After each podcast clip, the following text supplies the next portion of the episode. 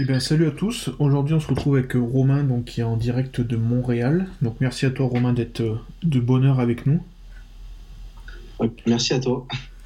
Euh, bon, bah, déjà, comment, comment vas-tu? Comment ça se passe à Montréal actuellement avec euh, toute cette crise et, tout ça?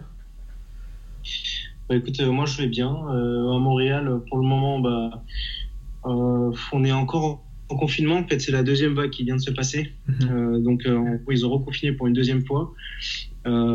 après, voilà, qu'on appelle, ce qu'on appelle confinement, c'est que on a effectivement pas on peut rester chez nous, mais quand on sort, on doit euh, respecter certaines règles, donc euh, rester à 2 mètres de distance. Euh, dans les magasins, porter le masque, et pareil, garder pareillement le, même, le, masque en tout temps. Mm. Et il y a certaines, certaines entreprises qui sont fermées, donc comme les, les, bars, les restaurants, puis évidemment les gyms. ça, on le revendique pas mal en ce moment parce que on a l'impression que que c'est non justifié. En tout cas, euh, on essaye même de faire euh, de, bah, des, pas des décrets, mais comment te dire, des pétitions, des choses comme ça, pour essayer de, faire réagir plutôt le gouvernement, parce que les chiffres, on a l'impression qu'ils sont un peu tronqués. Enfin, tronqués, ils sont, ils sont pas vrais en tout cas. Je sais pas, ils sortent des chiffres, mais ils ne donnent pas les sources. Et on, voilà, on se pose de plus en plus de questions, et surtout qu'ils font, euh, ils font croire au peuple des choses qui qui ne respectent pas finalement, parce que à chaque fois ils nous donnent euh, l'espoir que le confinement n'aura pas lieu ou que ça va durer peu de temps, et en fait euh, au bilan, euh, au bilan c'est toujours, ça finit toujours mal, tu vois. Donc c'est ça. Puis l'avantage du, l'avantage ou non, hein, je sais pas, mais du Canada, en tout cas à Montréal et au Québec, par rapport en France, c'est tous deux des, des, démocraties, mais ici c'est un peu plus poussé au niveau de, la démocratie. C'est pas non plus comme la Suisse, mais en tout cas on a plus le droit euh, à, la, à la parole, à la liberté d'expression, droit de presse, etc. Mais, euh, mais en fait, euh, j'ai l'impression que le, peuple s'énerve de plus en plus parce que justement, bah, c'est le moment où on peut vraiment voir si c'est une démocratie, puis apparemment ça ne l'est pas. Donc il y a plus de, de comment dire de choses qui sont cachées, euh, qui veulent pas s'ébruiter. Enfin voilà, on a l'impression que c'est assez manipulé, qu'on est vraiment manipulé et qu'on est pris un peu pour des cons. Mais voilà, voilà comment ça se passe en ce moment. Et euh, bah, ce qui est, je sais pas si c'est rassurant ou inquiétant, c'est que du coup, bah, ça se passe pareil en France et pareil en Angleterre, par exemple. Est-ce que vous, vous avez comme euh, en Angleterre, je sais pas si tu as vu, il y en a un qui a fait le buzz là à Liverpool. Euh, ouais, d'attente d'achat. Bah, il y a Nathan et il y en a un autre aussi, un, moins connu qui a eu sa salle qui a, pu réouvrir, et Nathan aussi, donc du coup. Est-ce que vous, vous avez aussi des, euh, propriétaires de salles qui se, qui se rebellent, entre guillemets, quoi? Bah, En fait, euh, ma salle, c'est la plus grande. Euh, alors, la salle dans laquelle je suis, c'est le Pro Gym, et c'est la salle la plus grande du Canada. donc, le propriétaire, il a vraiment énormément d'influence. Euh, à travers tout le Canada. Et euh, pour le moment, de ce que je sais, c'est que tu vois, le gouvernement veut enfin, avait maintenu le confinement jusqu'au 28, mais on sait très bien que c'est un, un leurre, donc euh, ça, va, ça va être prolongé. Et lui, il a déjà connu énormément de pertes bah, dans le premier confinement où il a dépensé des, des millions de dollars. C'est vraiment en millions de dollars que ça se compte. Et pour rien finalement. Parce que tu vois, il a, il a vraiment mis des, une structure euh, sanitaire incroyable euh, euh, bah, qui, qui n'existe nulle part ailleurs, concrètement. Il, a investi énormément d'argent pour mettre en place une structure qui est safe. Et il a même fait plein de vidéos de, de, prévention. Il, est passé, il est passé à la télé. Enfin, voilà, il a, il a mis beaucoup de, choses, beaucoup de choses en place pour rien. Et là, le deuxième confinement, bah, ils, ont, ils ont fermé les salles, mais lui, il n'a rien eu le droit de dire.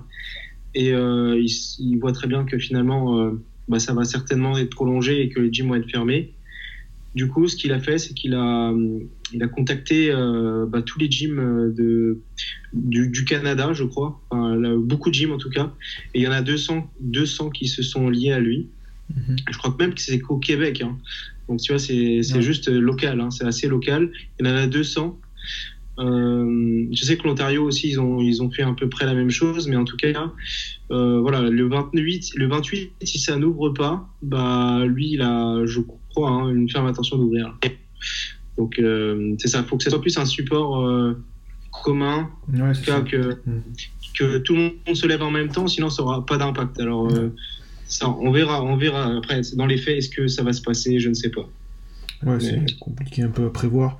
Après, j'ai vu que en France ce matin, j'ai vu il y a une vidéo là qui tourne un petit peu euh, de euh, fameux Pascal le grand frère qui apparemment a une salle de sport et qui a dit que bah, lui, bon, il en avait marre aussi et qu'il restait ouvert parce que c'était trop, euh, ça lui coûtait trop cher et c'était complètement illogique. Donc, euh, C'est ça. Et en plus, dans les chiffres actuellement, en fait, dans les salles de sport, chez nous, il n'y a eu aucun cas euh, détecté et Ouais. aucune euh, éclosion, en fait, finalement. ouais, aucun cluster. Ouais. En fait, donc c'est non justifié. euh, puis bon, on peut, on peut parler euh, assez longtemps du, du fait que ça maintient euh, bah, euh, vraiment un équilibre mental aussi.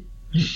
Que tu sais, ça est bon pour la santé mentale. Les gens euh, bah, se libèrent, euh, se, se- voilà, libèrent toutes leurs tensions euh, négatives, le, le manque d'activité, le, le l'aspect social, ils le retrouvent euh, quand même euh, en étant à la salle avec d'autres personnes. Enfin, ouais, c'est un équilibre euh, qui est positif en allant à la salle. Et d'autant plus que c'est quand même, on, re- on renforce nos défenses immunitaires, donc ça c'est pas non plus rien. Ça, ça permet de pas du tout, enfin de pas du tout, de, de tomber moins malade ou en tout cas d'avoir moins d'effets négatifs euh, si on attrape par exemple ce virus-là. En tout Ouais. cas, enfin bref, il y a que des points positifs et c'est comme si euh, finalement euh, le gouvernement voulait que même les plus sans santé voulaient, euh, enfin tu sais, euh, soient euh, sujets plus à risque au, au Covid. Enfin, c'est un peu aberrant là, c'est un système un peu à l'envers, mais Ouais. ça. Bon, on va peut-être revenir à des choses un peu plus euh, joyeuses entre guillemets. Ouais, et notamment ton parcours d'athlète et même ton parcours de personne. Est-ce que tu peux brièvement du coup nous raconter tout ça? Ouais, ouais, bah, on va parler du côté euh, personnel euh, en premier, je pense. Ouais. Euh, parce que j'aime bien me définir en tant que personne et non en tant qu'athlète. Euh, donc en disant, euh, bah écoute, moi j'ai fait euh, toute mon, mon enfance et mon adolescence dans région parisienne, donc dans, en Seine-et-Marne notamment. J'ai fait commencer dans le 93 et puis après j'ai fini en Seine-et-Marne. Et donc j'ai vécu avec mes parents. Ensuite j'ai fait mes études euh, universitaires euh, vers Albi et puis après à Toulouse en, donc en, en traitement du signal, en traitement de signaux euh, audio et vidéo. Donc c'est des mathématiques appliquées. Ce qui m'a amené finalement à trouver euh, après un emploi euh, bah, directement en Suisse. J'ai travaillé après en Suisse euh, dans une boîte dans une boîte qui faisait de du tracking de personnes dans des flux vidéo. Enfin voilà, mon métier c'est vraiment basé sur l'algorithmie euh, qui permet de prendre des décisions de manière automatique dans des flux vidéo, notamment, mais pas que. Euh, voilà, donc euh, ça j'ai fait, euh, je crois que je suis resté un an, un, ouais, un an. Euh, à la suite, donc j'ai été, euh, ouais, j'ai perdu mon emploi économiquement parlant parce qu'il y avait plus d'argent. C'était une start-up. Il y a beaucoup de start-up en Suisse. Ça c'est quand même pas mal aussi, mais bon, il y a- c'est le désavantage des, des start-up. Euh, donc par la suite, après, je suis, je suis retourné chez mes parents, euh, mais en prévision de partir au Canada. Donc euh, donc c'est ça, je suis, je suis parti au Canada six mois après.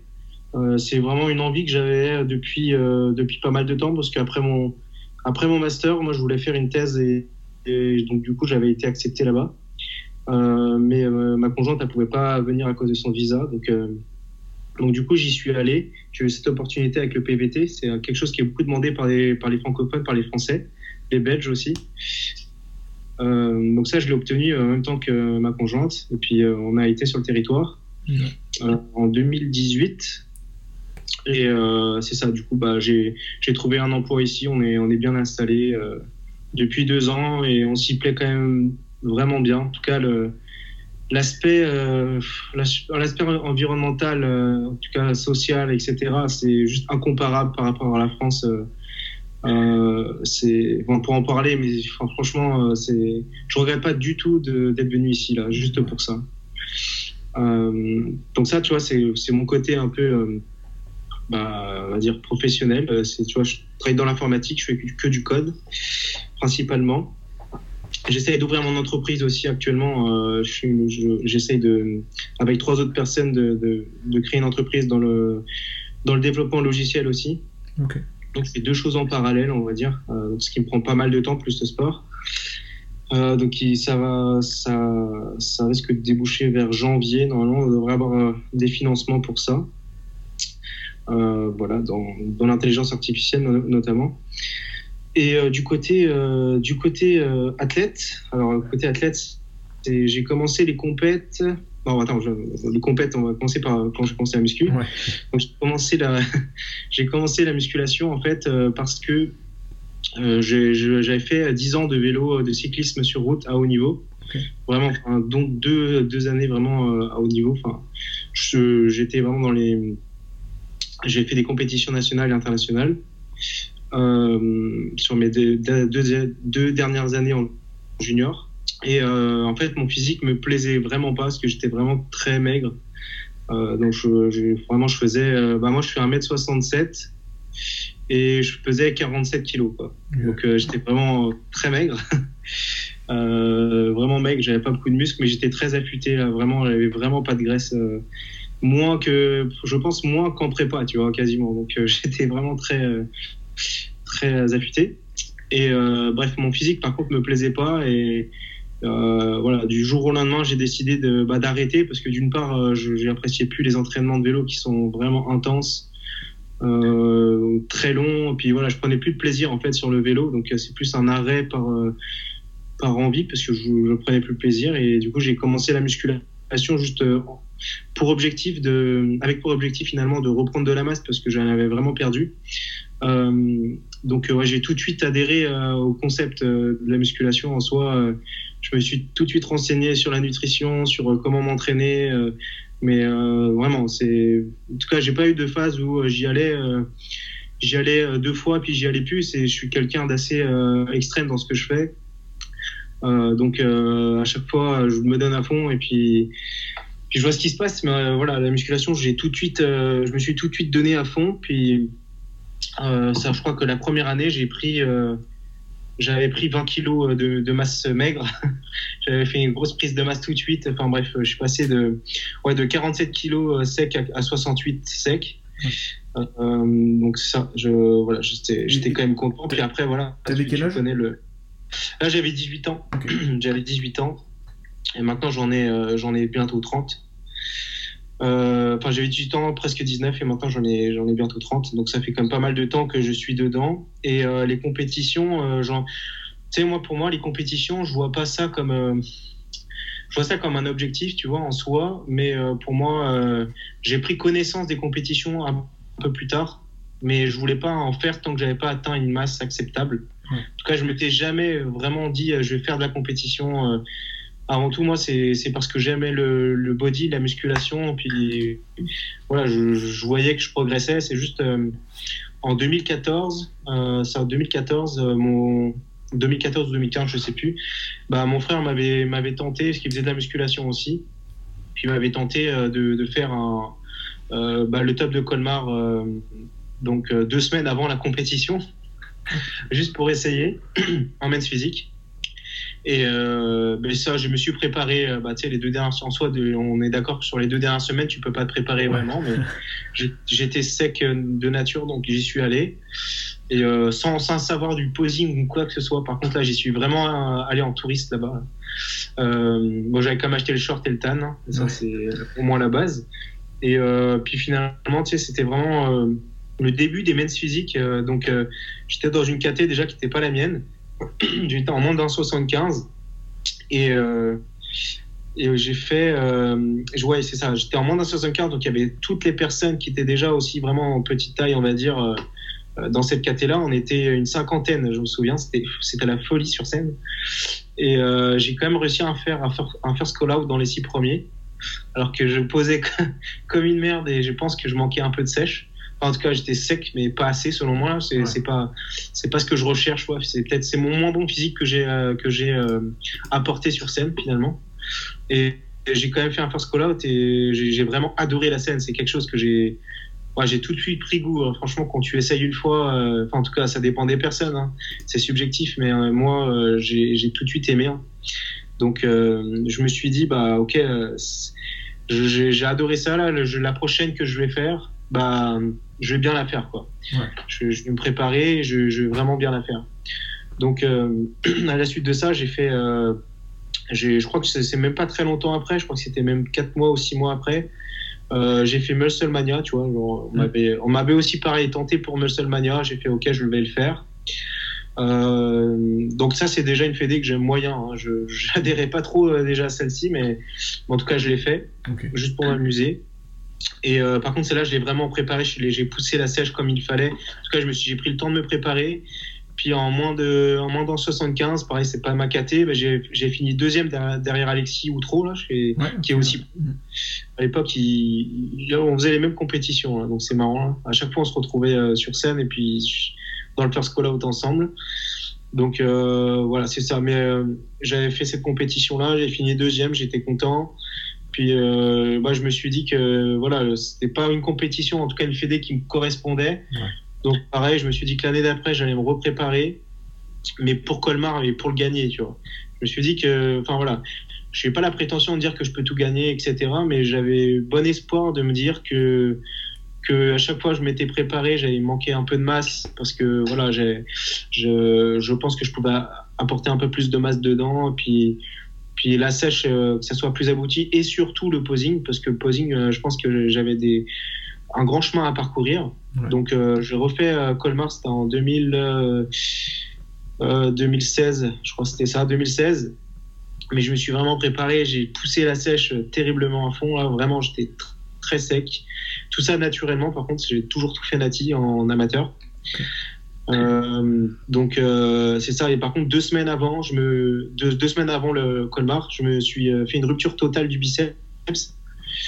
du coup, bah, j'étais j'étais vraiment trop sec, j'avais pas assez de minéraux et je me suis je, je, m'entraînais, je faisais du développé militaire et puis je me suis fait une rupture totale, donc en gros complètement coupé au niveau du tendon. Et, euh, et je me suis, ça, voilà, je, le médecin m'a dit bah faut vous faire opérer etc. J'ai fait ok mais j'ai une compète et tout mais puis je pouvais quasi, je pouvais vraiment pas bouger parce que j'avais des inflammations, j'avais aussi le, le, sous-épiné qui était atteint et tout. Enfin j'avais plein de trucs qui avaient merdé dans mon épaule. Et euh, je me suis quand même euh, entraîné les deux dernières semaines comme, comme j'ai pu. Euh, j'allais tous les jours à la salle, je faisais ce qu'il fallait. Et euh, puis quand je me suis présenté à Colmar, j'ai essayé de cacher au maximum mes points faibles. Parce que mon point faible, c'était mon biceps qui était vraiment en bas, ouais. était décroché. Et j'ai quand même réussi à gagner. Euh, j'ai gagné, euh, voilà, j'ai gagné la, ma KT à Colmar. Donc j'étais vraiment content. Et c'est ça. Par contre, le posing était parfait. J'avais tout, tout était parfait. Tu vois, c'est la première fois où je me trouvais vraiment, voilà, où j'étais content de ma shape. Donc, euh, ouais, ça, c'est, ça, c'était vraiment mon parcours. C'est ma première victoire, c'était à Colmar. Euh, donc voilà, ça c'est ça. Après, j'ai, j'ai reconcouru l'année d'après où j'ai, euh, je me suis préparé pour les, l'IFBB, maintenant qui s'appelle l'IFBB Elite, mais avant c'était que l'IFBB, mhm. là, il n'y avait pas de séparation entre l'IFBB et la NPC. Puis du coup, je me suis préparé pour les championnats de France. Donc il y avait les demi-finales et la finale. Donc euh, la demi-finale, euh, pour une histoire de posing, euh, soi-disant, bah, j'avais fait deuxième. Puis, Ils t'ont déclassé par rapport au posing, c'est ça? Comment? Ils t'ont déclassé par rapport à ton posing qui respectait pas le Ouais, c'est ça. Exact. J'étais, j'étais vraiment, selon moi, beaucoup mieux que le premier. Mais après, voilà, j'allais pas critiquer, mais ils m'ont appelé quand même pour me dire que ça allait pas. Bref, en tout cas, je suis allé euh, au, à la finale, euh, je crois que c'était, je sais plus, peut-être deux semaines après, je crois qu'il y a la finale. Puis j'ai fait troisième. Euh, j'avais fait troisième. c'est ça, troisième. Et ce qui m'a permis d'aller au championnat d'Europe. Avec la Team France, ouais. Comment? Avec la Team France, du coup? Ouais, avec la Team France, c'est ça. C'était franchement une putain de compétition. Euh, enfin, c'est l'organisation à Santa Susana, euh, elle, est incroyable. Hein. Ça se passe tout le temps à Santa Susana. Et euh, en tout cas, à l'époque, il y avait beaucoup d'athlètes, il y avait beaucoup de monde, beaucoup de beaucoup de, fédérations bah, représentées. Bon, alors maintenant, apparemment, de ce que j'ai entendu, c'est plus vraiment ça. Depuis la séparation, ils perdent beaucoup, beaucoup d'athlètes, sachant que la, la IFBB, euh, il y en a beaucoup qui, qui adhèrent de moins en moins par rapport à ce qui est fait selon la direction. Là, j'entends beaucoup de choses euh, se dire. Euh, mais ouais, c'était à l'époque une très belle compétition. Et voilà, il y avait tous ceux qui sont passés pro actuellement avec Maxime Bilat et Alexis Outreau notamment, qui étaient, qui étaient là-bas aussi. Et, et c'est ça, et j'ai fait, j'avais fait huitième. J'avais fait huitième et toujours Nati. Le truc, c'est que quand je, me suis présenté, déjà, sur, en backstage, je voyais que les, les mecs étaient très gros. Là. Je me suis dit, putain, je suis vraiment tout plat. je suis vraiment tout plat. Euh, voilà, j'étais très sec. Euh, j'avais atteint une sèche pareil euh, incroyable. mais par contre, je manquais vraiment beaucoup de masse. J'avais la ligne, etc. Parce que ça, je l'ai, je l'ai toujours eu, je pense, mais de par la structure. Mais par contre, la masse, elle n'était pas là, quoi. Franchement, mais bon, j'avais fait huitième. Et et donc, du coup, ça m'a permis euh, à cette époque-ci d'avoir euh, un accès, euh, vu que j'avais fait un top 10, d'avoir accès finalement à, bah, comment te dire ça, ah ouais, accès aux championnats du monde, faire les championnats du monde, ce qui, qui, se passait quasiment, je crois, 6 ou 7 mois plus tard. Et ouais, c'est ça. Et puis du coup, je me suis dit, bon, bah, il faut que je gagne plus de masse, donc j'ai pris ce qu'il fallait pour les championnats du monde. Euh, donc c'était, je crois que c'était 4 ou peut-être 4 mois après, là, je sais plus euh, les dates exactes. Ça, c'était en mai, mai, juin, juillet, août, septembre, octobre, novembre. C'était 7 mois après, tu vois. C'était 7 mois après, euh, championnat du monde. Et, et j'ai fait, voilà, j'avais concouru en Finlande juste avant, là, tu sais, pareil en mens, pour voir ce que ça donnait, pour, pour, pour m'évaluer avant les championnats du monde. Euh, donc euh, je m'étais évalué, puis euh, finalement j'ai été déclassé là-bas parce que j'avais trop de masse. donc j'étais vraiment trop massif par rapport aux autres mens par contre. Donc j'ai vite j'avais trop progressé. C'est voilà c'était un peu dommage. Donc du coup j'y suis allé pour rien. J'ai fait vraiment dernier hein. clairement j'ai fait dernier alors que j'étais vraiment super bien mais ouais j'ai été déclassé par conséquent quand j'ai été faire euh, la préqualification euh, pour les championnats du monde qui se passaient euh, dans le sud. Je crois que c'était à Perpignan, je, je, sais plus trop où c'était. Bah, du coup, je me suis présenté, puis ils m'ont sélectionné pour, pour, les, pour les, les, championnats du monde, mais en, mais en musculaire par contre, cette fois-ci. Pour que ça respecte plus les critères que j'avais maintenant, en fait, avec la masse que j'avais en plus. Euh, c'est ça. Puis euh, donc euh, quand j'y suis allé, là c'est pareil, une grosse expérience avec la, IABB, l'équipe de France. C'était vraiment bien. il y avait il y avait encore tous les athlètes à l'époque. C'est là où j'avais rencontré Théo Le Guerrier, qui était vraiment super sympa. On rencontre du monde vraiment sympa dans, dans les compétitions. Et ouais, c'est ça. À cette époque-ci, en tout cas, les athlètes étaient vraiment euh, vraiment super sympa, et une belle approche, euh, une belle communauté, c'était assez agréable. Et euh, donc ouais, ça, je me suis présenté en musculaire et je crois que j'ai fait, j'avais fait 11e, ouais, c'est ça, 11e euh, en musculaire, mais j'étais, j'avais comme on dit le cul entre deux chaises parce que j'avais pas assez de masse pour musculaire selon moi, puis j'avais plus de masse, enfin plus de masse qu'un men's. Alors bon, euh, je me doutais que j'allais pas gagner euh, euh, ou faire un first call out, mais en tout cas, voilà, je savais qu'il fallait que je j'aille plus dans cette direction parce que moi le body, je le vois toujours d'une manière où, voilà, il faut progresser. Ou voilà, c'est une progression constante en fait. Donc je ne me voyais pas retourner mens. moi, pour moi, c'est mens ou plus haut. En tout cas, le men, c'est toujours un début pour moi. Et c'est pas les KT, euh, clairement, quand j'ai commencé les compétitions, c'est vraiment pas une KT que j'appréciais, euh, mens. Hein.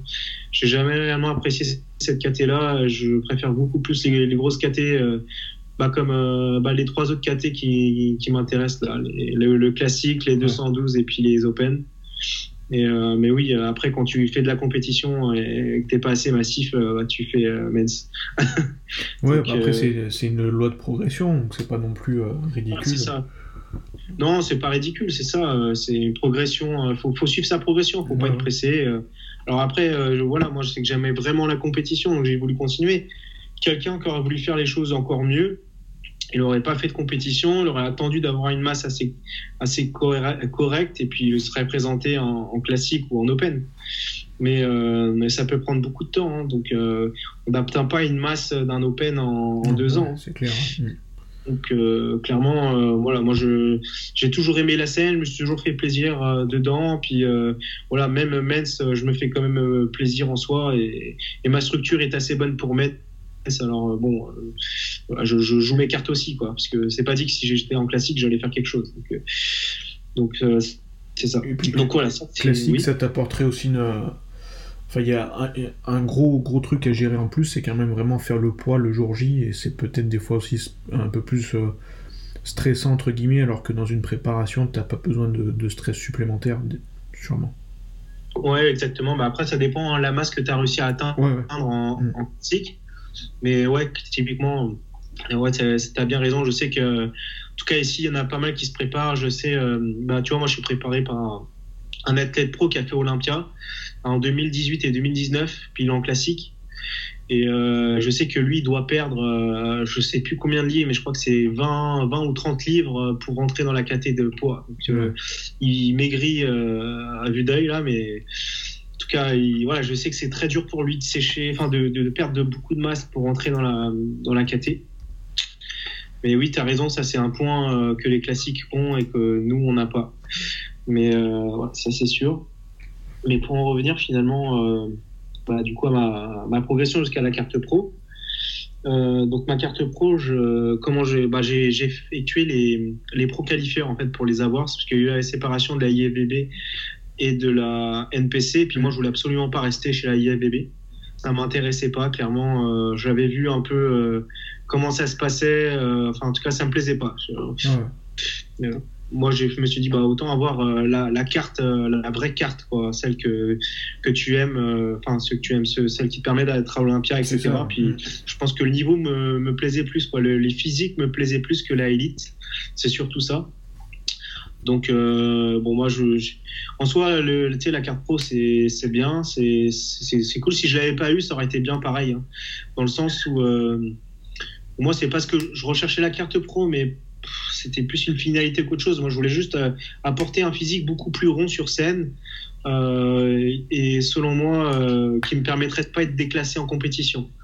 Voilà, c'est surtout ça que j'avais vu. Donc, ça, je m'étais préparé pour ma première compétition. J'en ai, enchaîné trois. donc, la première, c'était c'était celle au Portugal, le Pro du Portugal. Euh, où j'ai fait, j'ai réussi à faire quatrième. Euh, donc ça, c'était c'était bon, mais j'avais clairement pas amené une sèche euh, suffisante.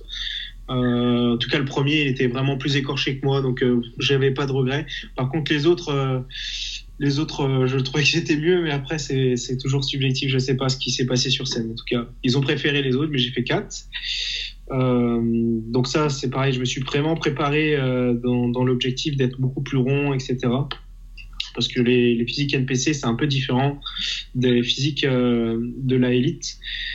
Mais euh, donc, ils sont beaucoup plus ronds et que, qu'en élite. Pour moi, élite, c'est vraiment un niveau euh, donc élevé d'amateur, tu vois. C'est pas, c'est pas professionnel pour moi.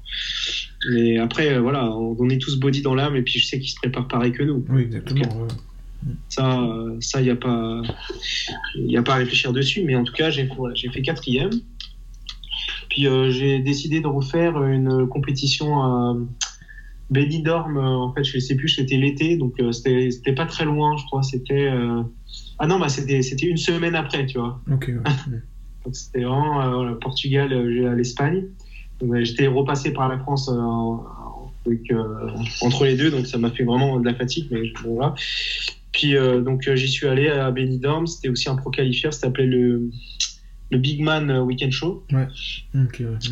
Et euh, donc là où il y a même euh, Vallière, il s'était qualifié pour Olympia d'ailleurs, parce qu'il avait gagné. Il avait gagné, juste avant Olympia quasiment. C'est ça hein? C'est ça. Exactement, ouais, c'est ça. vraiment la, la scène là-bas était les jeux de lumière, etc. Parce qu'on parle beaucoup, euh, on parle beaucoup en fait finalement de, des compètes qu'on fait, mais on parle jamais des lumières et de ce que mm-hmm. ça peut rendre sur scène. Puis là-bas, la lumière était très très très jolie. Vraiment, un gros travail de lumière, donc euh, tu pouvais avoir vraiment de très belles photos et, et, voilà. C'est ce qui, ce qui avant, ce qui compte pour nous aussi, c'est quand même euh, d'avoir des photos où on peut se juger et puis de savoir comment on était, puis d'avoir des bons souvenirs aussi. et, je sais que là-bas, j'ai vraiment eu des très belles photos et que les la lumière était exceptionnelle. Et euh, ouais. Du coup, voilà, c'est ça. J'ai fait cette compétition-là, donc j'ai gagné, j'ai gagné ma KT. donc là, je l'ai gagné. Puis je suis allé à l'overall. Et euh, à l'overall, j'ai fait deuxième à un point du premier. Alors le un point, euh, je suis allé demander au juge en fait, euh, le, juge en chef là, pour savoir pourquoi pourquoi j'avais pas gagné la carte. Enfin voilà, pourquoi j'étais pas, j'avais pas gagné l'overall et la carte parce qu'il y a, y a la carte que tu peux gagner à la fin. Et, et, tout simplement parce que le premier était plus massif du, du, dos. Alors moi j'ai déjà un bon dos, mais le gars était encore mieux. Donc euh, c'est ça, il avait, gagné. Et euh, c'était euh, un Français qui avait gagné, c'était euh, Salimo. C'est, je sais pas si tu vois. donc c'est un Français qui avait eu la carte pro. Et voilà, moi j'avais fini deuxième et du coup bah voilà, je me suis dit bah, ok, je, je finis deuxième, j'arrive à me classer de mieux en mieux, bah, j'ai envie de tester, euh, tester un peu plus loin. Là. Je vais aller voir si, si je peux vraiment avoir cette carte-là. Puis je suis allé en, en Angleterre pour, euh, pour faire le pro-qualifieur de, du Tout Bros. Ouais. Euh, C'était le Ben Weather World Classic. Ouais. donc j'y suis allé. alors là, j'ai atteint un niveau de sèche que j'avais jamais atteint. Franchement, je me sentais terriblement mal. Euh, j'arrivais même pas à marcher, euh, monter les escaliers, porter ma valise. Enfin, c'était euh, horrible. Hein. Je, franchement, j'avais vraiment forcé énormément. J'ai, je sais pas combien de pourcentage de graisse j'étais, mais c'était vraiment pas très haut. c'était vraiment, c'était vraiment ma dernière compète, hein, parce que j'aurais pas fait une de plus. Et mais ouais, je me suis dit que je, fallait que j'y aille jusqu'au bout parce que voilà, je, je pense que j'avais vraiment une opportunité. Puis du coup, j'ai gagné ma catégorie. Euh, et, j'ai gagné l'overall, donc euh, j'ai eu ma carte. J'ai fini par l'avoir comme ça. Et, euh, donc après ça, après ça, après ce long périple là, je me suis dit ok bah je, vais prendre soin de moi, voilà, parce qu'on sait très bien que c'est très mauvais pour la santé sur le long terme. Mm. Donc je me suis dit que j'allais prendre soin de moi, puis puis voilà, j'allais réfléchir un petit peu de ce que j'allais faire avec cette carte-là, parce qu'en soi, c'est bien d'avoir, mais bon, il faut avoir des projets aussi. Et, donc j'ai laissé un an et demi euh, sans compétition, sans produit, sans rien du tout. Hein, j'ai rien pris du tout. Je me suis vraiment, j'ai refait ma santé un peu. Et, euh, je me suis préparé pour euh, donc au Canada, parce que j'étais au Canada, pour Toronto euh, Toronto Pro, qui se passait en juin de cette de, la, de cette année. Euh, mais bon, il y a eu le, confinement et tout, le, tout ce qui va bien. Donc, euh, donc, du coup, euh, voilà, j'ai pas pu la faire. J'ai arrêté ma prépa à 9 semaines. 9 ou 10 semaines, là, je sais même plus. Enfin, en tout cas, je l'ai arrêté, assez tôt parce que j'étais sûr que ça allait pas se faire. Et d'ailleurs, j'ai eu raison. Et, mais voilà, mais après, c'est ça, c'est là où je voulais en venir. En fait, je pense que dans ce podcast, c'est là le plus important. c'est que j'avais une mauvaise vision du body avant. J'avais une mauvaise vision du body. Pour moi, euh, le body, c'était. Euh, bah, je sais pas, c'était euh, bah, certes la recherche de la, de, de, la meilleure place, de la, du, vraiment un esprit plus compétitif, tu vois. Ouais, je pense que j'avais vu de la mauvaise manière. Et en fait, quand je suis arrivé ici, euh, j'ai vu que en fait la carte pro, euh, t'es pro, t'es IABB pro, bah, c'est bien, mais mais en fait les mecs ils s'en foutent quoi. Ouais. Enfin, c'est un statut, c'est joli, c'est beau, mais, euh, mais en fait, ça fait pas de toi un bodybuilder, tu vois. Et, euh, et, moi, je le dis souvent, les gens me disent, mais surtout des Français, ils me disent, ouais, mais bodybuilder, c'est tout le monde est bodybuilder, sachant que le but final, c'est de, gagner de la masse musculaire et de, faire que tu construis de la masse musculaire. Non, mais un bodybuilder pro, qu'est-ce que c'est C'est quelqu'un qui veut constamment progresser par rapport à lui-même. Et, euh, et non se comparer tout, le temps aux autres. C'est-à-dire que euh, même si je faisais des compétitions où j'en faisais pas, ça serait pareil. Il faut que mon état d'esprit soit le même. Et, euh, en fait, voilà, j'ai appris beaucoup de ça.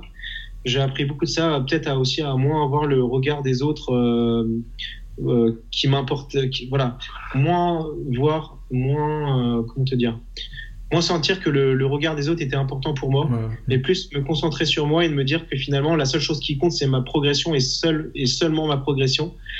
Et, et comme je t'avais dit, moi j'avais vraiment cette envie de ne de, de, pas faire mens parce que j'ai l'impression que je ne correspond pas à la mentalité des mens. Alors mon physique me correspond peut-être, mais ma mentalité, euh, non. En soi, je je suis pas vraiment, je colle pas trop à, ça en fait. J'ai l'impression que j'ai plus euh, l'esprit euh, des anciens, des anciens ou des, des qui sont un peu plus hautes. en tout cas, je, moi je me suis vraiment préparé comme si j'allais faire classique en fait, et pas mens. Donc j'ai vraiment pris de la masse sans me dire que je voulais respecter les critères MENS en fait. Donc euh, je me suis vraiment préparé pour ça et j'ai vraiment bien beaucoup gagné en masse musculaire. Je suis vraiment monté à un poids que j'avais pas atteint en même sec. Donc euh, ça, je suis monté à, à 87 kilos, euh, donc ça, 87 kilos pour 1m, 1m67, en étant à, à 6,5% de gras. c'est ça, donc c'était vraiment pas mal. Euh, et, voilà, mais sauf que ça a été annulé, donc moi j'ai arrêté ma prépa juste après. Et, euh, là, je me repréparer pour euh, l'année prochaine, en 2021, mais dans la catégorie classique. en fait, je ferai les deux. Je ferai les deux pour voir dans laquelle je me classe le mieux, mais le but final, c'est c'est pour moi de progresser, de monter dans les catés. je suis ouvert à vraiment tout. je me laisse pas de limite. Je veux juste progresser, suivre le process pas me prendre plus la tête que ça. Et puis si je gagne pas, c'est pas grave là. Euh, moi, je veux juste, euh, je veux juste progresser, être mieux qu'avant, et c'est ce que j'arrive à faire à chaque fois. Et je, je veux vraiment pas que ce soit au détriment de, de mon conditioning sur scène. C'est tout ce que je veux. Mais voilà, je me donne pas de pression. Euh, je sais qu'il y en a beaucoup plus, il y en a de plus en plus qui ont la carte professionnelle. Donc, euh, et puis que voilà, qui se disent dès qu'ils l'ont, qu'ils veulent tout gagner, qu'ils veulent faire Olympia et tout. On veut tous faire Olympia, c'est sûr. Mais c'est pas le but premier, tu vois. C'est le but premier, c'est progresser. Je, moi, je veux que finalement, euh, ma seule satisfaction chaque année, c'est d'être mieux que l'année d'avant. Et c'est seulement ça qui m'importe. C'est ça, je l'ai vraiment appris ici. Euh, avant, j'avais une mauvaise vision des choses. Alors, c'est peut-être à cause des réseaux, c'est peut-être à cause de, de, de, je sais pas, de ce qui se propageait un petit peu dans les médias, j'en sais rien.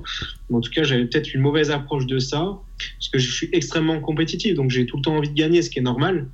Euh, c'est que moi, je m'arrache, de me donne à 100%, je délaisse beaucoup ma vie sociale, euh, énormément ma vie sociale et, et, autres à côté pour euh, justement réussir. Donc forcément, je veux gagner, etc. Mais, euh, mais voilà, ça, il faut, faut être un peu plus humble, être plus posé là-dessus et se dire que que voilà, il faut, juste faire ça pour soi. Euh, et c'est ça que je reproche beaucoup aux gens de maintenant qui ont la carte pro et qui, ne, voient que par ça, et qui se posent pas les bonnes questions. Et, c'est ça. Donc euh, voilà, moi j'ai appris beaucoup ici, en tout cas au niveau de la mentalité. Mais c'est, euh, enfin, on va, revenir peut-être dessus un, petit peu, mais avant ça, ça serait juste combien il faudrait que tu pèses sur scène si tu étais en classique, en pro du coup là? Ouais, alors euh, en, classique sur scène, je dois être à 181 livres. Et, euh, et moi, j'étais monté à 187 livres euh, en étant sec. Comme je te disais, là, 187, ça correspond à 87 kilos. Donc j'étais au-dessus, mais je sais que là, les mecs, ils serrent la vis. ils peuvent descendre. Donc si j'avais serré la vis à, 87 kilos, je serais descendu à 175 livres, un truc comme ça. je sais pas. Ça serait passé pour la compétition. Mais, mais mine de rien, à terme aussi, euh, on se rend compte que tu vas vite atteindre la limite de poids et que limite, faudra penser peut-être à une catégorie au-dessus du coup. Bah, moi, je me donne pas de limite en soi. Après, je sais que ma structure, euh, j'ai une bonne structure au niveau du haut, mais mes jambes ont du mal à suivre euh, comme le haut en tout cas. Je progresse, par contre, c'est ça que je vois, c'est que je progresse tout le temps. Mais, euh, mais mon haut a toujours un peu plus de volume que le bas. Donc, du coup, la stratégie que je vais employer pour, la pour 2021, ce serait de diminuer un peu plus ma prise de volume au niveau du haut, mais plus me concentrer sur les jambes. L'équilibre, du coup, ouais. Hmm. Ouais, pour chercher un, équilibre un peu plus, euh, voilà, pour avoir plus d'équilibre. Euh, mais je suis vraiment, voilà, je, je me bosse, je, je, bosse en me disant que je vais être en classique. Dans ma tête, je, je pense même pas à Mens. Euh, dans... Ouais, mais t'as raison. Après, il faut, toujours viser plus haut. Je pense que c'est c'est que gage de réussite. Et d'ailleurs, c'est une question que je voulais te poser, c'est justement est-ce que le vélo que tu faisais donc avant quand tu étais en on va dire à moins de 18 ans, donc un junior. Est-ce que ça t'a pas aidé au niveau des cuisses quand même, ou est-ce que ça t'aide pas? Non, justement, c'est l'inverse. Alors moi, je, t'explique le processus, c'est que les, donc les, fibres qui sont travaillées notamment en vélo, en tout cas, si tu as atteint un bon niveau, c'est c'est les fibres lentes. Et en fait, euh, quand tu en fais vraiment à outrance, entre guillemets, euh, moi j'en faisais, je sais plus combien d'heures, c'est pas 30 heures par semaine, en tout cas j'en faisais énormément. Euh, bah en fait, tes fibres rapides, tu as une proportion intrinsèque de fibres rapides et de fibres lentes, donc il y a deux types de fibres rapides, mmh. et tes fibres rapides vont se transformer en fibres lentes. Ça, c'est un processus qui s'effectue en fait naturellement quand tu, tu effectues des sports d'endurance, mais le processus est irréversible. Ouais, je sais. Mmh. Il aurait fallu que tu fasses de la piste. Comment Il aurait fallu que tu fasses euh, de la piste plutôt que de, la route pour avoir des cuisses plus. Euh, exactement, exactement, c'est ça. Et, euh, et, après, c'est génétiquement parlant, j'avais pas non plus des énormes cuisses, donc pour te dire que voilà, j'ai quand même une bonne proportion de fibres lentes dans les jambes. Et euh, les seules que j'avais rapides, je les ai transformées en lentes. Alors le processus, je dis, il est réversible, mais euh, il y a deux types de fibres, celles qui sont intrinsèquement, euh, celles que tu as intrinsèquement. Puis tu en as un, une autre type de fibre rapide qui est semi-rapide. Et, en fait, tu peux quand même transformer tes lentes, tes lentes en rapides. alors soit par de la sédentarité, ou soit par effectivement euh, bah, de la musculation. Mais sauf que le potentiel de grossissement des fibres musculaires sont sur les fibres rapides, donc les semi-rapides et les rapides. Et le, plus gros potentiel de grossissement, c'est sur celles qui sont intrinsèques. Donc euh, voilà, bref, en tout cas, moi non, ça ne m'aide pas. Euh, ça m'aide pas. je, en tout cas, c'est sûr que j'ai une proportion beaucoup plus de, de, fibres lentes dans les jambes. D'ailleurs, je le vois parce que quand je m'entraîne avec des, des potes dans les jambes, ils ont plus de force que moi. Euh, mais par contre, euh, je peux durer, euh, je peux faire des séances de 3 heures intenses, je les tiens, alors que eux peuvent tenir une heure. Quoi. Je le vois comme ça en tout cas. Et sur la sèche, par contre, au niveau des cuisses, ça t'aide pas un petit peu du coup? Si, si, en plus j'ai très peu d'oestrogène moi dans les jambes, donc même quand je suis en off-season, j'ai une peau super fine sur les jambes. je prends pas de gras du tout, je prends vraiment pas de gras. Je je suis pas beaucoup de récepteurs oestrogéniques sur les jambes, donc euh, euh, je peux prendre un peu du tour de taille, euh, mais jamais dans les jambes. J'ai encore les, toutes les veines, et tout je suis strié sur les jambes encore même en off-season. ouais. Ouais, ça c'est l'épigénétique un petit peu que qui, qui, joue grâce au vélo et, et ça c'est bien. Donc ça te fait quand même un truc de positif par rapport à ça. Oui, c'est sûr. Je sais que si je me présente sur scène, euh, bah, je, je, vais pas faire de flotte et puis je vais pas, je vais strier sur scène, ça c'est certain au niveau des jambes en tout cas. Bon, maintenant pour revenir un petit peu donc à, l'environnement de Montréal, euh, je sais pas toi, mais moi la première fois que je suis arrivé au Pro Gym, euh, c'était quand même euh, assez impressionnant, surtout que bah, je venais de l'Auvergne, donc il n'y avait pas non plus un Pro Gym en Auvergne, ça n'existe pas, même une salle qui serait deux fois plus petite, ça n'existe pas. Là-bas, c'est vrai que c'était, c'était tout démesuré, et je te dis ça, c'était en 2014, avec le restaurant euh, sur la gauche à l'entrée, euh, enfin, la ligne de cardio, les machines, tout ça, les, les, les salles des coachs comme euh, Grégory Ulysse, la Rivinette, tout ça, c'est complètement démesuré. Comment toi, tu as vécu ton arrivée là-bas, du coup? Bah écoute, un, comme tu dis, c'est un environnement qui est, qui est, très grand. Après, en plus, je connaissais vraiment personne. Moi, j'arrivais euh, voilà, comme un nouveau, hein, comme un immigrant. Donc, euh, en soi, euh, voilà, j'ai j'ai quand même appris à me faire des contacts là-bas. Et oui, comme tu parles, tu parles très bien de, de Grégory Ulysse. C'est c'est quelqu'un que j'ai pris en coaching, du coup, en tant que coach pendant, bah, pour ma prépa pour Toronto. donc voilà, c'est avec lui aussi que j'ai appris à avoir vraiment une mentalité, cette mentalité-là, dont je t'ai parlé, de, de, rester quand même assez humble sur, sur soi. Ça, il m'a vraiment beaucoup appris là-dessus. Euh, parce qu'en plus, c'est un ancien, mais euh, parce qu'il a, je crois, il, est presque, il a 50 ans, hein, presque 50 ans. S'il les a pas eu, en tout cas, je sais plus. Euh, mais ouais, il, est, il, est, voilà, il a énormément de connaissances dans le bodybuilding.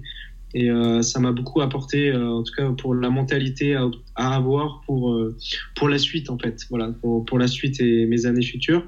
Et oui, c'est un environnement qui est, qui est, incroyable parce que le Pro Gym, il y a.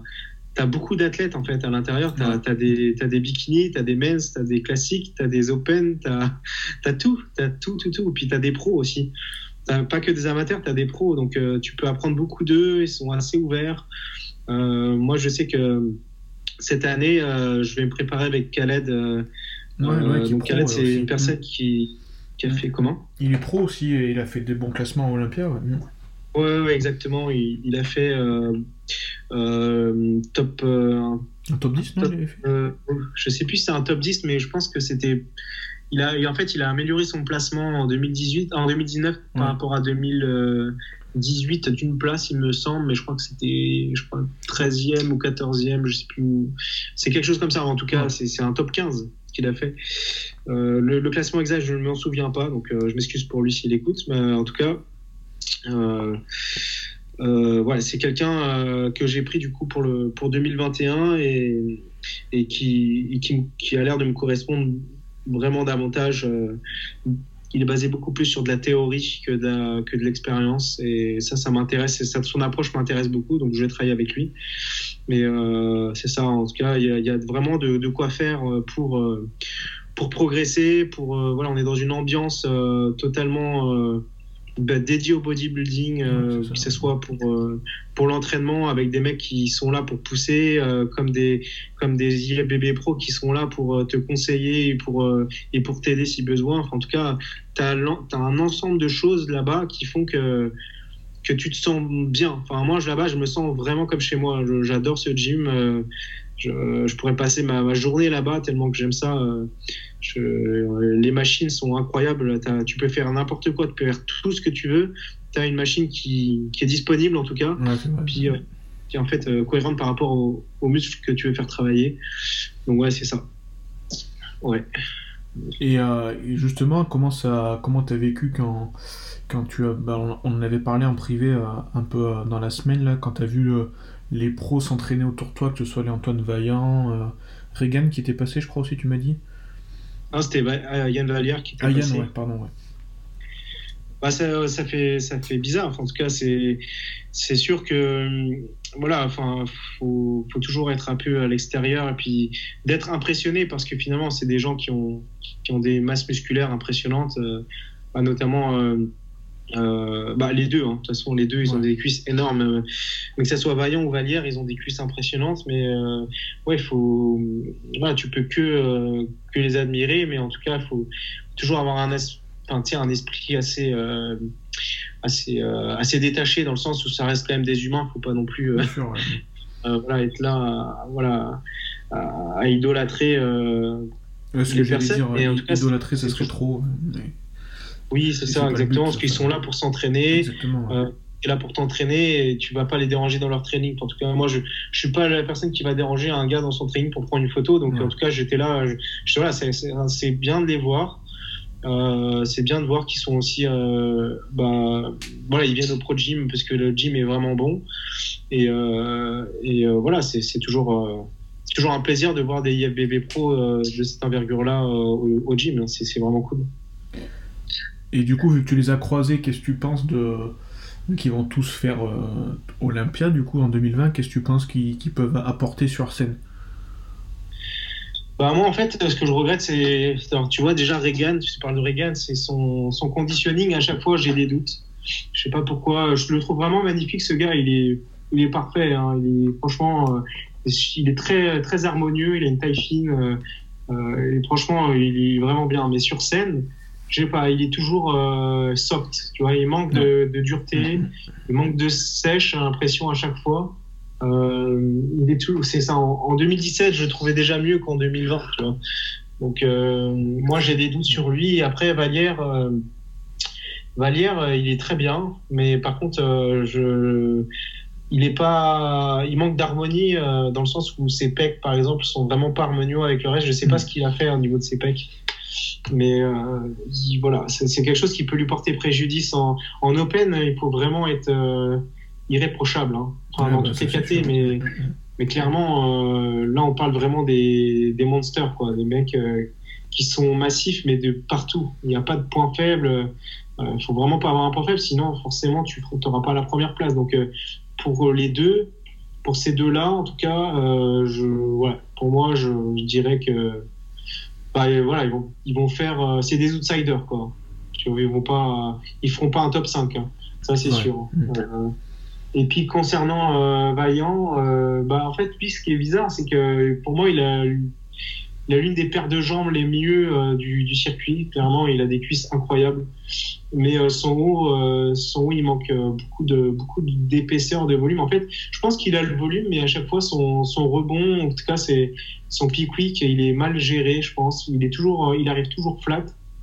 Donc, euh, c'est pareil. J'attends de voir euh, bah, s'il va gagner des rondeurs sur scène. Apparemment, le euh, California, c'était un peu différent. On a... Le problème, c'est que les, photos et vidéos sont pourries. Mais apparemment, il, était quand même beaucoup plus, beaucoup plus plein que pour le New York Pro, où là, il est arrivé complètement HS, quoi. Ouais, bah, bah tu vois, c'est dans cet esprit-là, je pense qu'il peut, il peut se placer déjà mieux que. Je pense qu'il va mieux se placer que Valier et Reagan. Après, euh, après voilà, objectivement, si tu lui enlèves ses jambes, son haut est pas incroyable. Son haut, euh, voilà, il est un peu. Pour moi, je sais pas, il n'y a pas l'aspect, tu sais, genre bon, c'est sûr, c'est génétique, mais en tout cas, les, tu vois, les, les blacks, qui sont ronds, ils sont, je sais pas, c'est, ça fait des boules partout. Euh, c'est génétique. C'est très 3D, il un peu, tu vois. Il a presque un haut de classique. Euh, si tu lui enlèves un peu de masse, il ressemble plus à un classique, tu vois. Donc, euh, bah, après, ils ont, chacun leur point fort, comme tu dis. Bon, bah, Antoine, c'est peut-être ses cuisses. Yann Vallière, il a un side triceps qui est quand même fou. Exactement. Euh, et Regan de dos, il est quand même euh, aussi euh, vraiment un des meilleurs du plateau, peut-être. Donc, Ouais, mais son dos est bon, mais son double biceps de dos est pas. C'est pas le meilleur, en tout cas. C'est sûr que son, son light spread de dos, là, il est beau. Il est, franchement, il est épais. Hein, il a beaucoup de masse. Euh, il est, Au niveau, de la condition, c'est vrai qu'il manque après. Euh, ouais, c'est ça. C'est ça. c'est sa condition que je, que je plains le plus parce que. Mais encore une fois, euh, tu, sais, on parle d'Open, hein, on parle de Philippe, de Big Grammy, de Bonac, Adi. c'est pas. Là, on parle d'autre chose. Là, c'est un autre niveau. C'est malheureusement pour eux, ils ne peuvent pas lutter là. D'ailleurs, tu disais, ouais, ton, ton top 5, ça serait quoi du coup? Bah, bah Phil, en premier. Euh, je mettrais. Euh, je mettrais peu. Ouais, donc Phil, Rami, euh, Adi, j'espère. S'il le fait, et puis voilà. Donc troisième Adi, après Bonac. Tu mets Bonac derrière, ouais. Mm. Comment? Tu mets Bonac derrière Adi et Big Ramy? J'aimerais. non, Big Ramy, je le mets deuxième. Bonac, je le mets, je le mets en, en 3 ou 4. ça dépend, je pense qu'ils vont, ils vont se tirer la bourre entre euh, Bonac et Adi. voilà, ça va être un peu près pareil, je pense, mais j'espère vraiment que Adi passera devant, Bonac. Parce que pour moi, moi je, suis très sincère, hein, en 2019, là, j'aurais mis Adi premier, moi. L'aurais, je l'aurais mis premier par, rapport à son conditioning, à, son harmonie, etc. Alors oui, c'était pas le plus gros, c'est sûr. Mais, euh, mais par contre, euh, il était magnifique. Donc pour moi, euh, voilà, s'il a gagné euh, le, prix du, du public, c'est pas pour rien non plus. Je sais que c'est un Iranien, ils sont aux États-Unis, euh, voilà, ils veulent aussi une bonne image pour le, le sur Olympia, ça je suis d'accord, mais voilà, j'espère bien que Adi va faire quelque chose cette année. Et bah, Big Ramy, tu sais, je le mets deuxième, mais bon, c'est toujours faut voir parce que lui c'est pareil, c'est quelqu'un que j'ai jamais vu en extrême condition quoi. Ouais bah c'est ça, c'est ce que je disais, tu vois ce matin, j'ai sorti une vidéo c'est ce que je disais déjà, on sait même pas qui c'est qui le prépare parce qu'il y en a encore qui. Enfin, il y a Georges Farah qui est content parce qu'il se prépare avec lui, soi-disant. Chad Nichols, pareil. Euh, bon, avec les deux, de toute façon, il n'a pas été au niveau du conditionnement, il n'a jamais été terrible. Et puis un autre truc, ben, là, il a fait l'Arnold classique, il s'est encore fait battre par quand même Dexter Jackson, même si Dexter Jackson, il a un physique de fou, c'est pas, pas le problème. Mais euh, par rapport à l'âge, par rapport à la masse et tout, c'est pas normal, quoi. Bah, c'est ça. C'est, en fait ce que je, je lui reproche énormément, c'est que il le sait. Je pense que voilà, il a le feedback des juges, c'est qu'il a trop de masse. Il, cherche trop le volume et la masse, de, la masse monster par rapport à, son conditioning, tu vois. Mm. Et s'il arrivait aussi conditionné, franchement aussi conditionné que Phil, bah là, là, il y aurait un beau match. Là, je, je dirais pas que Phil gagne euh, au la main, tu vois, euh, parce qu'à chaque fois, il arrivait en dedans. Alors la seule fois où il était bien, c'était, euh, je crois que c'était en 2017 à l'Arnold où il a gagné là. Je crois que c'était en 2017, je sais plus très bien. Et là, il était, là ça allait. C'était, c'était pas encore exceptionnel, mais il s'approchait vraiment de ce que recherchent les juges et de ce que de ce qu'on recherche d'un Monsieur Olympia. Et mais par contre, moi d'année en année, je suis déçu. On attend trop de lui, et puis à chaque fois, il n'est pas là. C'est ça, exactement. Donc bon, je sais pas. Ah, ça reste à voir. Après, après ouais, Curie, tu vois, je l'ai même pas cité. Hein. Ouais, c'est vrai. je l'ai même pas cité parce que je, je suis pas, je suis pas méchant et c'est quelqu'un de, c'est quelqu'un d'incroyable, mais mais par contre, euh, voilà, c'est pour moi, tu vois, un, un monsieur Olympia dans n'importe quelle division ou euh, une, une Mrs. Olympia, enfin, c'est euh, ça doit être irréprochable, doit pas avoir de lacunes. Et moi, ce que je vois de Curie, c'est que son haut est incroyable. il manque, il manque encore une, vraiment une bonne définition au niveau de la ceinture abdominale, mais surtout les jambes. Il a, il est pas du tout défini. Enfin, et on voit pas son droit antérieur de la cuisse. Euh, c'est son hamstring, il est pas, pas terrible non plus. Enfin, c'est genre niveau jambes euh, pour un, un, monsieur Olympia, je trouve ça un peu moyen euh, de. Donc c'est pour ça. Je pense qu'il va être en dedans cette année. Contrairement à Big Ramy, moi ce que j'ai, ce que j'appréciais chez Brandon, c'est que vraiment d'année en année, tu vois qu'il progresse quand même quoi. Ouais, par contre, ça c'est vrai, je peux pas lui enlever ça. Je lui enlève pas ça. et puis c'est juste que, voilà, en 2019, je l'aurais pas mis premier, moi. Euh, c'est juste encore une fois qu'on dit que Open, bah, ça doit être la masse avant tout. Sauf que, sauf que pour moi, c'est un package, c'est un ensemble, et puis il l'avait pas comparé à, Adi ou même Bonac. Alors Bonac, euh, Bonac est exceptionnel aussi, mais je sais pas. Moi, je l'aurais pas mis premier, donc euh, là, je pense qu'il fera même pas un top 3. Je le pense pas. ça serait décevant, mais pour lui, mais je pense pas qu'il fasse un top 3. Bah, ça va dépendre de qui va se pointer déjà, parce que c'est vrai dit on sait pas s'il va pouvoir venir. Ça reste problématique. On sait pas aussi comment va arriver Phil, parce que mine de rien, bon, bah, il a eu un an et demi d'arrêt, donc. Euh, ouais, mais si tu regardes bien, il a eu un an et demi d'arrêt, mais il a jamais fait de. Sais, il est resté toujours pro et toujours euh, sec, il a jamais monté en. En grave, enfin, il, il est toujours resté alerte à dire ok, ouais, là, je peux partir en prépa. Mm, mm, mm. Mais bon, après, est-ce que je sais, ça va être compliqué de voir, euh, de, de prévoir vraiment son, son, arrivée sur scène parce qu'à mon avis, il va avoir très faim en tout cas. Et, euh, il va donner tout. Euh, je sais même pas si c'est il est encore avec Annie Rambot du coup, même pour cette prépa. Je sais même pas. Je sais pas, je sais pas non plus. En tout cas, c'est sûr que s'il améliore pas sa ceinture abdominale, il va. c'est ça. Ouais, il gagnera pas. C'est ça. Mais bon, après, c'est pareil. William Bonac, s'il peut venir, bon, bah, comment est-ce qu'il va être? Parce qu'on l'a vu à l'Arnold classique, hein, il était un petit peu déchiré à certains endroits du corps, donc est-ce que ça va pas lui porter préjudice? Et puis bon, bah, il y a toujours. Euh, l'an dernier, la surprise, c'était euh, Patrick Moore dixième, par exemple, et cette année, on n'est pas à l'abri d'une autre surprise. Hein. Non, mais regarde, euh, Patrick Moore, il, a été. Alors, je sais quelle compète il a fait, c'est pas ça le pas ou quoi, je sais plus. Mais putain, il était c'était super décevant hein, quand tu vois son physique. Il a, il a dégradé euh, toutes ses parties euh, par rapport à l'Olympia. il, a, il a vraiment pas attendu. Tu sais, on attendait de lui un futur Ronnie. Hein. Euh, dans, dans, les proportions, dans, dans, sa, dans son évolution qu'il pouvait potentiellement avoir. Patrick Moore, pour moi, c'est quelqu'un qui, qui m'a ébloui en 2019. Mais euh, par contre. Euh, non, mais il a été trop vite. Euh, il a, enfin, de l'Arnold classique, il a fait Tampa, il a fait aussi California. Et, il a été beaucoup trop vite, je pense. Il aurait mieux fait de, de se concentrer à évoluer parce que ben, c'était pas. Ça n'a pas été très, très convaincant sur scène. Et puis la preuve avec les classements qu'il a fait. En plus, il s'est permis un peu de faire du trash talk et finalement, en plus, il se classe mal. Donc.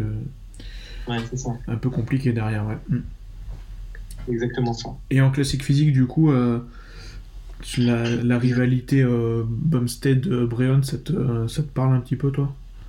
Ouais, ouais, ça me parle. Bah, moi, de ce que j'ai compris, c'est que les juges avaient été assez fermes, en tout cas sur les sur le physique à avoir là-bas. En tout cas, Bréon, euh, en fait, pour moi, Bréon, je le mettrais premier comme Peterson à l'époque. Tu vois, à l'époque, avec euh, si on prenait vraiment le top 4 euh, 4 ou 5. Alors, euh, je parle pas du chinois, je parle vraiment de, de Keon, euh, Peterson, euh, Peterson, Bromstead et Bréon. En tout cas, moi, j'aurais mis, j'aurais mis Bréon en premier ou voir Peterson en premier.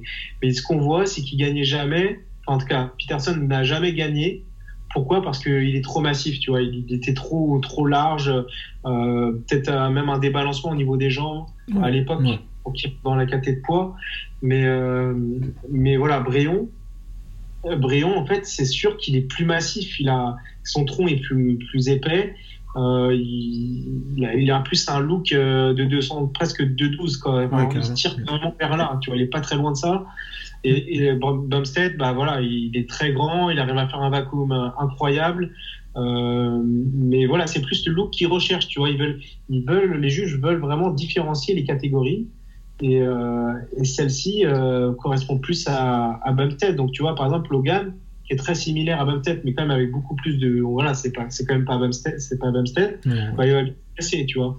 Alors qu'il y en a derrière qui sont vraiment magnifiques aussi. Mais après, voilà. Je... Bah, Logan, il me fait penser un peu à.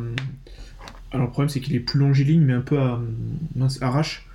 Et tous les deux, oh. je pense que ils ont pas, ils auront pas le potentiel malheureusement malgré le physique incroyable qu'ils affichent. Hein.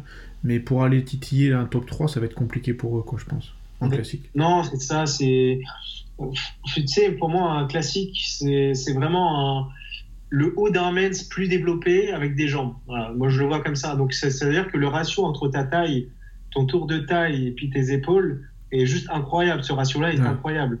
Euh, et, voilà, pour moi, euh, un Bréon, par exemple, il est trop. Ce ratio-là n'est pas encore fou, quoi. Mais par contre, euh, son posing est magnifique, sa, définition et son conditioning est incroyable. Mais, mais ouais, c'est sûr que quand tu vois Bumstead, moi, je pense que Bumstead va encore gagner cette année. Hein. Il n'y a pas de problème là-dessus, là. Ouais, bah c'est pareil, il faudra voir un peu comment les prépas se déroulent, mais ouais. Ouais, c'est sous, condition, bien sûr, mais si vraiment il n'y a pas de problème je pense que dans la tête des juges, ils, sont, ils savent ce qu'ils veulent maintenant en classique. Et euh, les physiques comme, euh, comme Bréon, euh, voilà, si, si on devait choisir, même s'ils sont tous les deux exceptionnels, bah, ils prendraient Bumstead. S'ils devaient faire un choix. Peut-être quelque chose qui va aussi conforter les juges dans ce que, dans ce que tu viens de dire, c'est que justement des mecs comme Keon et comme Peterson, bah, eux, ils sont partis en 212 parce qu'ils se sont dit, voilà, faut, faut monter. Et peut-être que Bréon, bah, c'est peut-être ce qui, ce qui lui manque, entre guillemets. Bah, il en a quand même un peu parlé. Hein, il en parle un peu, ouais, Est-ce que c'est... Je, mais je me demande, enfin, quand il en parlait, je savais pas si c'était plus pour se moquer, entre guillemets, que, que de qu'être sérieux, donc je sais pas. Non, je pense qu'il l'a en tête. Après, il va se présenter en classique, mais il a ça en tête, je pense, parce que il a très bien vu qu'on que le titre, euh, il pouvait l'avoir et il l'a pas eu. Après, son tan, rappelle-toi, il était pas très foncé, ça ressortait plus. Enfin bref, euh, je sais pas, il a, il a vraiment merdé euh, sur son tan. Ça lui a pas donné des points, ça, mais mais voilà, je pense que c'est des mecs qui sont vraiment en contact avec les juges régulièrement. Enfin, ils, se laissent pas aller là-dessus et je pense qu'on lui a déjà dit que que classique, c'était peut-être plus ce que ce qu'il recherchait, quoi à voir en décembre comment ça va se passer.